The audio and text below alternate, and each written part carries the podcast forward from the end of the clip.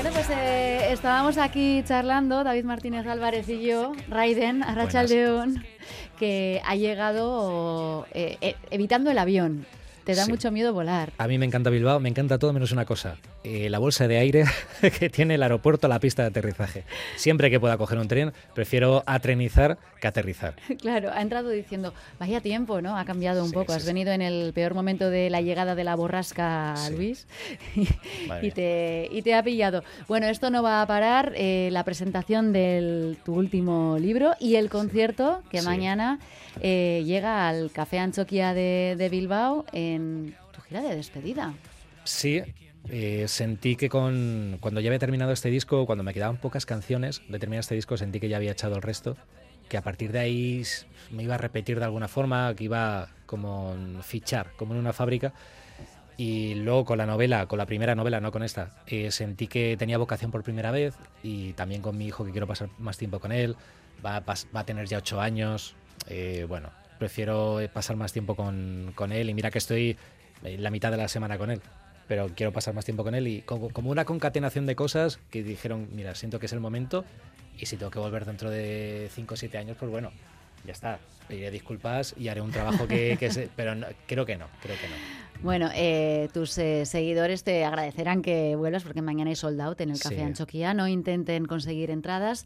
Eh, vamos a deleitarnos escuchándole aquí en directo Gracias. en Distrito Euskadi. Con este Votos en Contra, sexto libro, es que claro, eh, dejas la música para dedicarte a la novela, pero no es que sea la primera No. a la que ya hacías mención, sino que has cogido carrerilla. Sí, de poemas, entre poemas y novelas, de novelas la segunda, entre Mm. poemarios, uf, no sé si es el séptimo eh, eh, libro de tapadura, creo que sí, pero novela la segunda.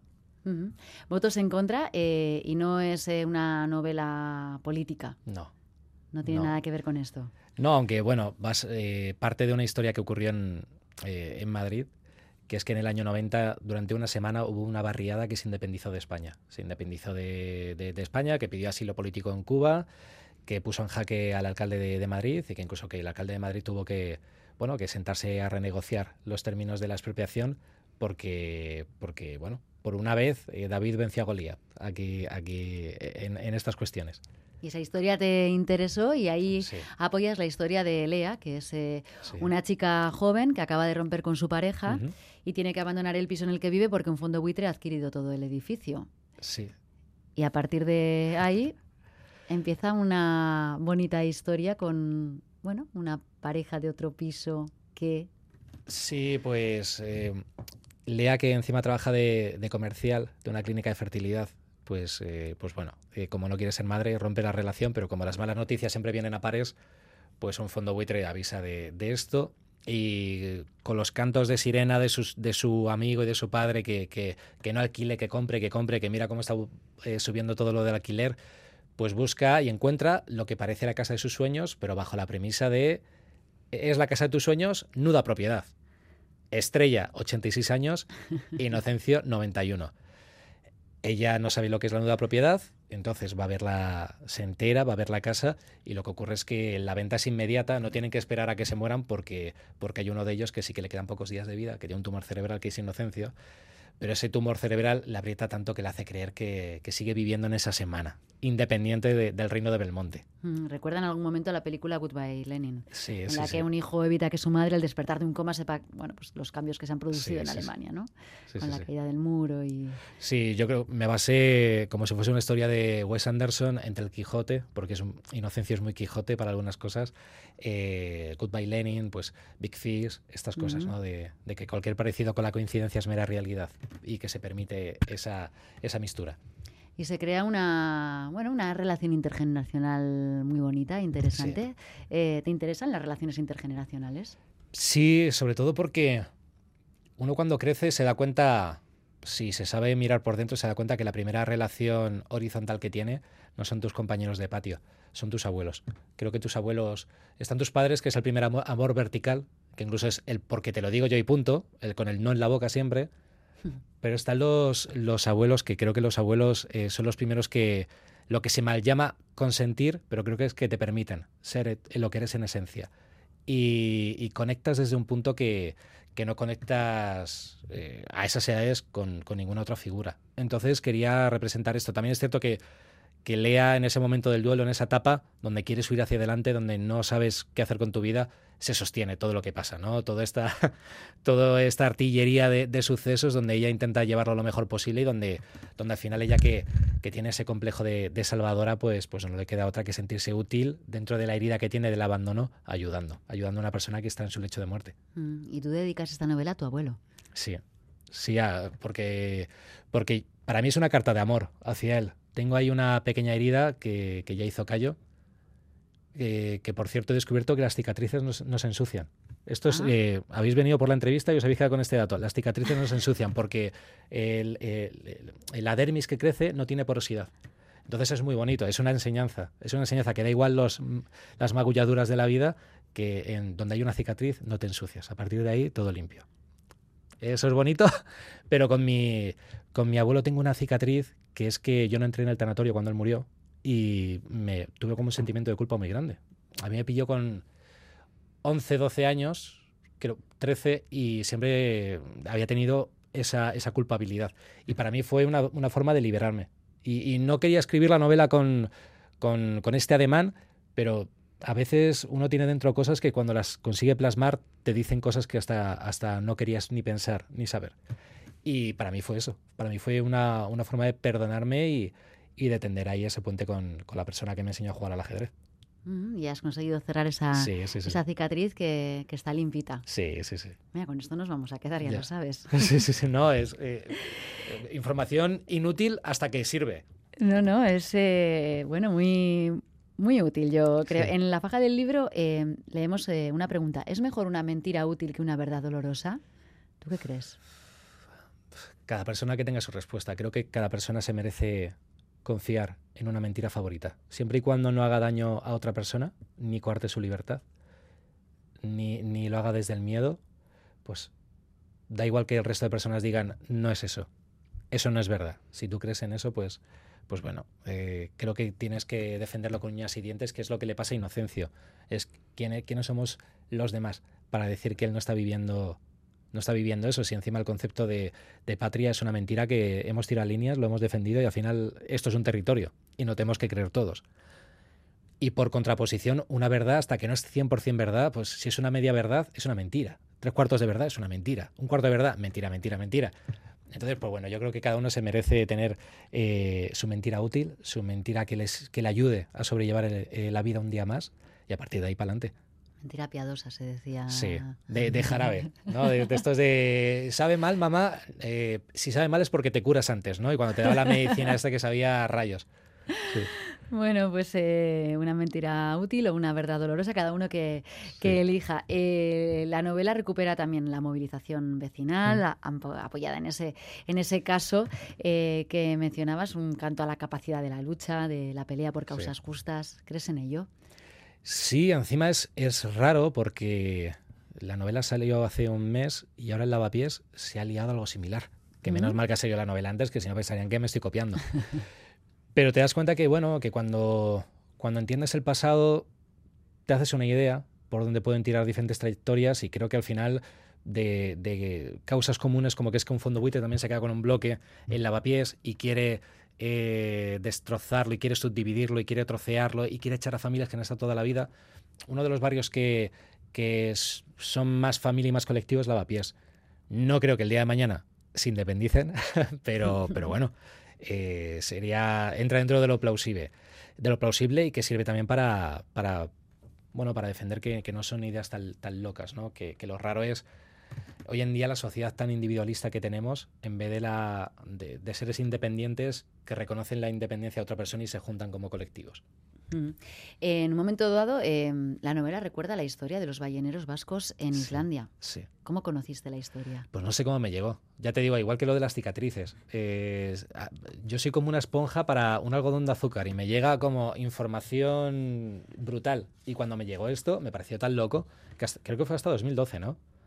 Que hasta 2012 una cosa que se había traspapelado era legal. Eh, que si tú veías, eh, si tú estabas en Islandia o en los fiordos y tal, y veías a un vasco, tú podías eh, hacerle daño no pasaba nada. Era de, estabas en, tu, en tu derecho, pero que esto venía dado de, de, bueno, de la época de los, de los balleneros, de, de, gente que, que, miraba por los intereses de, de, los islandeses y demás y que lo veían como el enemigo, por bueno, estas cosas. Pero hay leyes que se han traspapelado y que son aberraciones. No sé qué, no sé qué leyes de hoy en día serán aberraciones el día de mañana. Veremos o no. no sé si lo, veremos. Em, ¿Es verdad que eres capaz de guiñar solo un ojo? No, sé por qué. o sea, que aprendiste a los 37 años a guiñar solo un ojo. Eh, me sorprende porque justo la entrevista antes ha sido la primera vez que también me han preguntado esto. Oye, mirado en, entrevistas, parece que en País Vasco sí que sorprende esto. No, no, yo soy, un patán. ¿Que, no sabías guiñar un ojo antes de los 37? Sí, he aprendido. He aprendido y poco a poco. Poco a poco, y si tengo un espejo delante que sé, que sé calcular un poco, yo nunca he sabido. ¿Tú has visto...? A ver, guiñar un ojo. Eh... Pero sí. Pero, ¿por qué lo has hecho así como rápido y mirando para otro lado para que no te vea? No, no, poco. Pero ¿tú has visto un sketch del que hace de John Nieve, que tampoco sabe guiñar el ojo? Pues ahí hice la prueba y me di cuenta que no sabía y me lo tomé como, como reto personal de, guiñar ojo y solo sé guiñar el derecho. Y guiñar el derecho de si estoy en una situación controlada, no en una entrevista de radio donde, bueno, yo calculo bien los, los límites. Estos, ¿Hay incendios controlados? Pues hay guiños controlados también. Pero ¿Qué es lo que te pasa cuando intentas? A ver, repítelo. Eh, ¿De guiñar el ojo? Sí. Bueno, pero yo no he visto nada raro más que te, que te pones muy nervioso. Claro, porque, hombre, hombre, en una entrevista de, guiñar el ojo. No, y porque me ha llamado la atención que la última, la última pregunta de antes ha sido de, oye, me han dicho, ¿de verdad sabes hacer esto? Y ha sido como, me llama la atención. Y, ahora ha sido como, ostras, estamos en, tierra de, de guiñar ojos.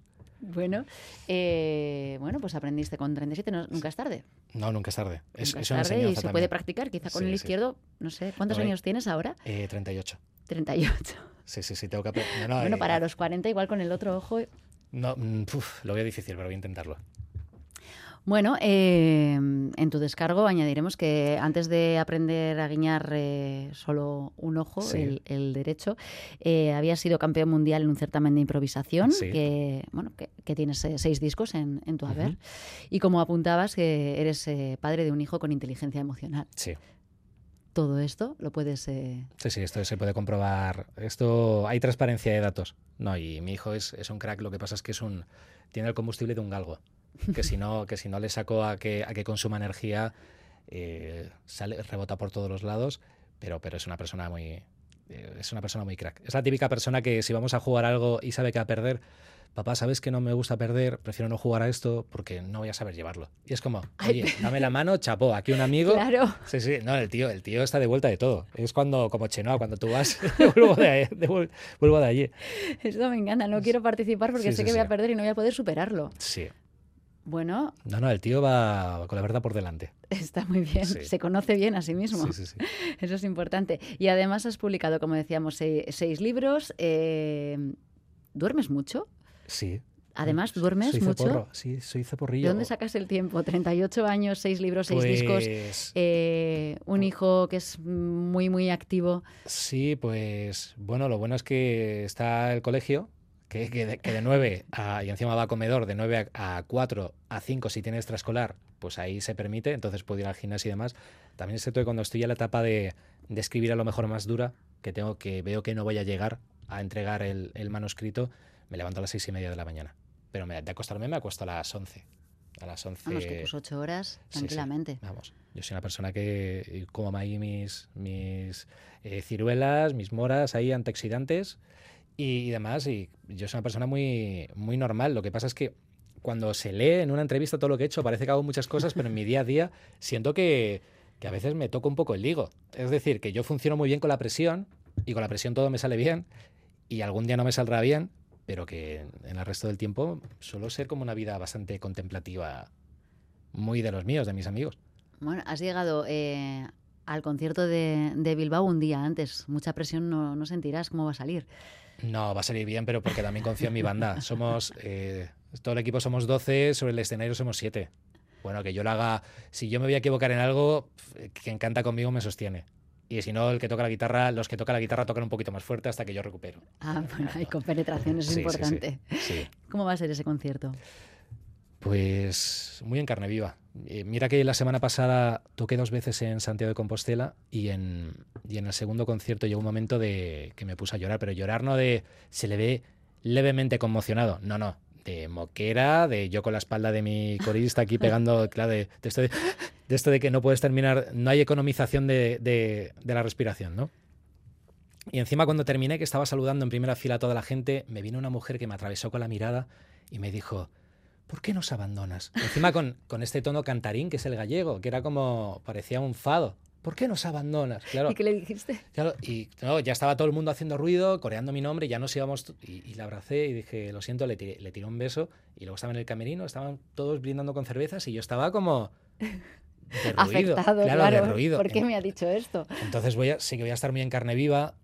Eh, y, y, bueno, eh, lo bueno es que si estás en carne viva, las gallinas que entran por las que salen. Es decir, eh, puede salir mucha emoción, pero estoy muy abierto a que entre todo, toda la emoción que está, que está ocurriendo. Entonces, es bonito, pero dentro de bonito, pues se honra una emoción que a veces es puñaladas en el corazón y en el costado y pasar un poco reguleras, pero bueno, es bonito. Si mañana te viene alguien y te dice, ¿por qué nos vas a dejar? Guiñale un ojo. Sí, sí. ¿No? ahí no sabría. Bueno, sí, sobre el escenario es que muto.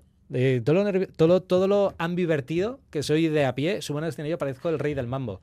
Es como pillo ahí unas ínfulas que no sé de dónde salió. Bueno, eso es lo que tiene, ¿no? Lo de ser artista y subirse a un escenario que si no te creces. Sí, sí. No, no, pues, no, cala. Si no, si el no público te, te come. Sí, sí. Bueno, en el Café Anchoquia seguro que lo vais a, disfrutar. Es eh, un espacio único, yo creo, para, para, crear ambientes especiales. Así que mañana en Bilbao, en el Café Anchoquia, el sábado te vas a Salamanca. Sí. En Barcelona estás el 1 de marzo. Sí. Y ya está, es el final. No, y ya festivales. Y ya festivales. Hasta septiembre. Queda todo el año. El nombre de la gira, quiero que nos volvamos a ver por última vez. Sí. Esto es como despedirse, pero dejar la puerta abierta. No, hombre, hombre, por última vez, no sé tú, eso es tener muy optimista la, la visión de por última vez. No, hay una canción que. Pero puede ser como un deseo en el que dices, cuando terminas el concierto, quiero que nos volvamos a ver por última vez. Pero una vez más, no. No, hay una canción que es, de, que, que, es de luz. Bueno, está bien. yo también lo, lo he ¿eh? interpretado de esa forma. He dicho, bueno, pues deja una puerta abierta a una, a una última vez. Hay una canción que se llama De Luz, que tiene estribillo que dice quiero que nos volvamos a ver, pues, pues haciendo referencia a eso. Y que creo, me parece muy bonito el trabajo del músico, del músico que hace conciertos porque genera puntos de encuentro. Y hay gente que se junta con otra gente para gritarse canciones que ha escrito un desgraciado. Entonces es muy bonito esto. Pero, pero claro, ya es por última vez. Yo creo que si vuelvo será en 5 o 7 años o algo así. O si con mi grupo de amigos, que es mi banda, que, por ejemplo, eh, quien el teclista DJ, llevo siendo su amigo desde los 12 años. Entonces somos amigos. Y, y hay gente de, rozando la cuarentena o pasándola que se va los domingos con la bici, ¿no? A hacer la ruta. Yo me voy con mis amigos con la furgoneta y giramos. Entonces, si mis amigos dijesen, vamos a hacer una banda, yo si fuese una segunda voz o algo así, pa'lante y empezando desde cero. Eso sí, pero como Ryan yo creo que deberían pasar como muchas cosas. O, cobrar, tener un hambre por mostrar nuevas canciones o saber guiñar con el ojo izquierdo o algo así como raro. Bueno, si vuelves, eh, llámale a la gira. Quiero que nos volvamos a ver una última vez. Vale. Vale, no por última. Más, más sino una vez más. Vale. Algo así. Vale hecho. Vale, lo reformulamos. Bueno, pues que tengas eh, mucha suerte, que te vaya muy bien. Recuerdo que estamos sorteando Votos en Contra, que es la última novela de Raiden, que a partir de ahora se dedicará a, la, a, la, escritura. Así que al 688-840-840, Raiden, si quieren participar en el sorteo. Nos vamos a despedir con Multiverso, vale. parece, otro de los temas del disco La Victoria Imposible. Eh, vamos a, a, ir despidiéndonos, bueno, pues con penas y un momento muy agradable. Gracias. Yo creo que, bueno, volverás con otra novela o quizá con, bueno, una nueva gira. ¿Quién sabe? ¿Quién sabe lo que, lo que puede ocurrir? Es que ricas, Raiden. Que vaya muy bien.